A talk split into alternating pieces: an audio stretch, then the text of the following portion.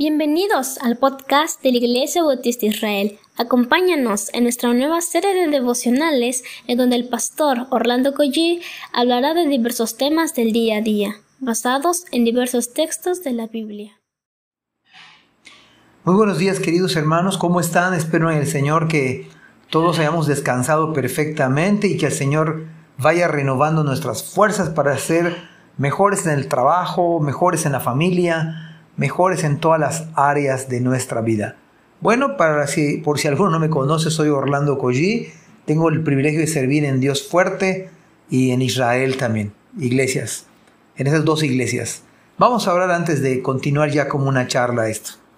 Padre, gracias porque la verdad es que tú nos das fuerzas de, de una manera inexplicable, tú, tú nos das la salud, Señor, a pesar de que no estamos al 100, pero pero tú nos sostienes, Señor, usas medicamentos, usas la ciencia para tener todavía el privilegio de vivir en esta tierra que nos has dejado.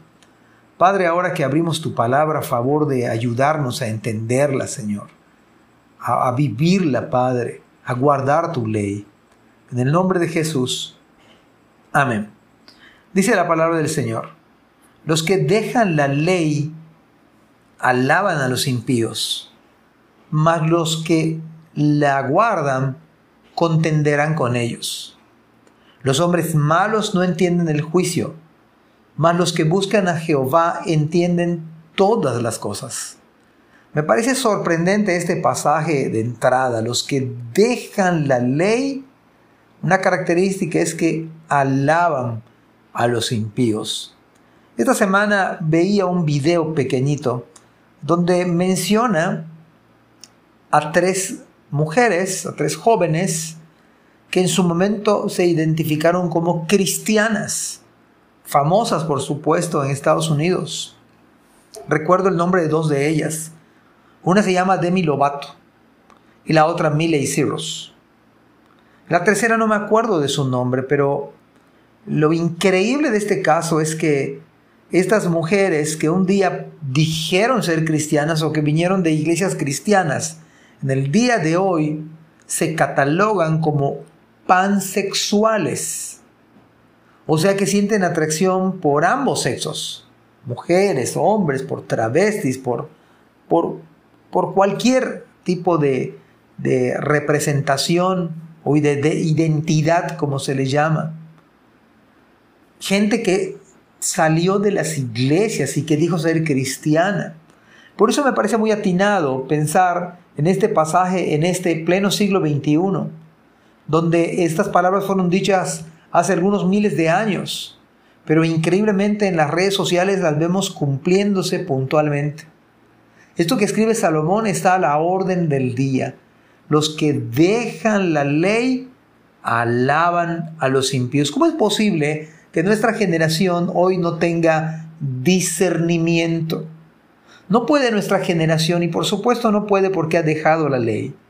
No puede distinguir entre el bien y el mal. En el día de hoy las cosas se hacen al revés. Hoy se alaba la impiedad.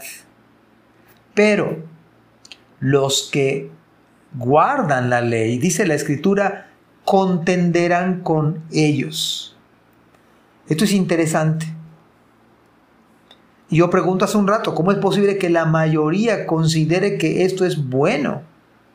Que esto que hicieron estas mujeres es liberación.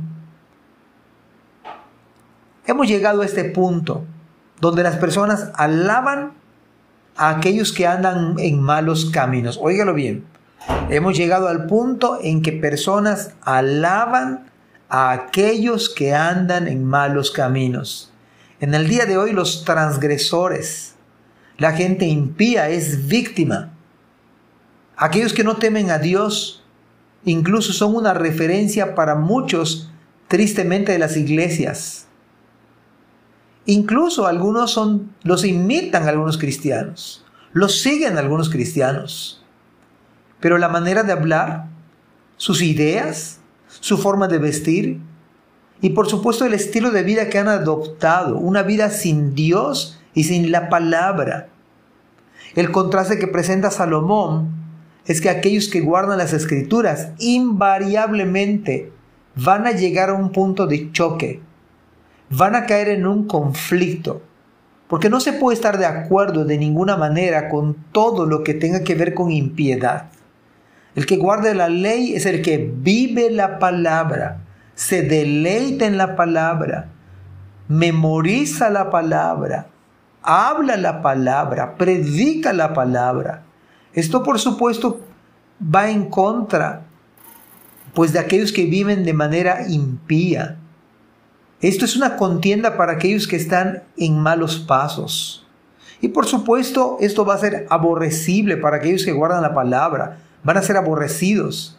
¿Qué no acaso Cristo dijo que si esto hicieron con el árbol verde refiriéndose a sí mismo, ¿qué no harán con el seco? ¿Qué esperamos aquellos que buscamos vivir en la palabra? No entender el juicio es la característica. Oiga bien esto. No tener discernimiento. No distinguir los errores, los pecados, las fallas, minimizarlos, maquillarlos, salirnos por la tangente, es la característica de esta generación, de esta generación mala e impía. Y esto, lamentablemente, también en nuestras iglesias. Por eso, en esta mañana ojalá pudiéramos irnos con esta, con esta enseñanza básica, que nuestro deleite sea la palabra. Pasemos tiempo meditando en la palabra. Si es así, no va a tardar mucho tiempo y usted va a tener contienda con aquellos que hablan de otra manera, piensan de otra manera, viven de otra manera.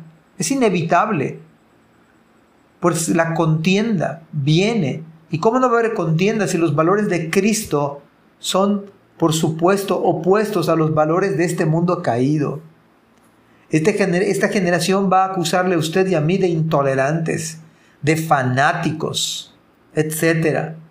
Pero en verdad es mejor estar en la palabra, vivir en la palabra, creer la palabra. Pidámosle al Señor no dejar la ley, para que usted no pierda la verdad, el sentido común, el discernimiento, la sensibilidad para distinguir lo que está mal. El problema del día de hoy, incluso para las iglesias, es que ya no se distingue. Ya la gente está perdiendo toda sensibilidad y discernimiento. No distinguen, incluso a veces alaban a los impíos. Más los que guardan, más los que la guardan, la palabra, contenderán con ellos. Los hombres malos no entienden acá la falta de discernimiento. Usted puede medir, usted no está entendiendo, no está, está, perdiendo el discernimiento. A lo mejor usted y yo no estamos quizás apartando de la palabra. Pero los que buscan al Señor entienden. Y esto es sinónimo de discernimiento. Los que buscan al Señor entienden todas las cosas. Pablo dice que el hombre espiritual juzga todas las cosas y él no es juzgado por nadie. En otras palabras, el hombre espiritual tiene discernimiento. Y tiene discernimiento no por su competencia, tiene discernimiento por algo básico que señalaba, guardar la palabra. Amados hermanos, que el Señor les bendiga en esta mitad de semana. Que Dios les bendiga. Amén. Gracias por escuchar este podcast. Te invitamos a compartirlo y a seguirnos en nuestras redes sociales para que no te pierdas el contenido que tenemos preparado para ti. También nos puedes encontrar en nuestra página web www.ibismerida.org y contáctanos al correo ibismerida.gmail.com. Gracias por acompañarnos. Hasta la próxima.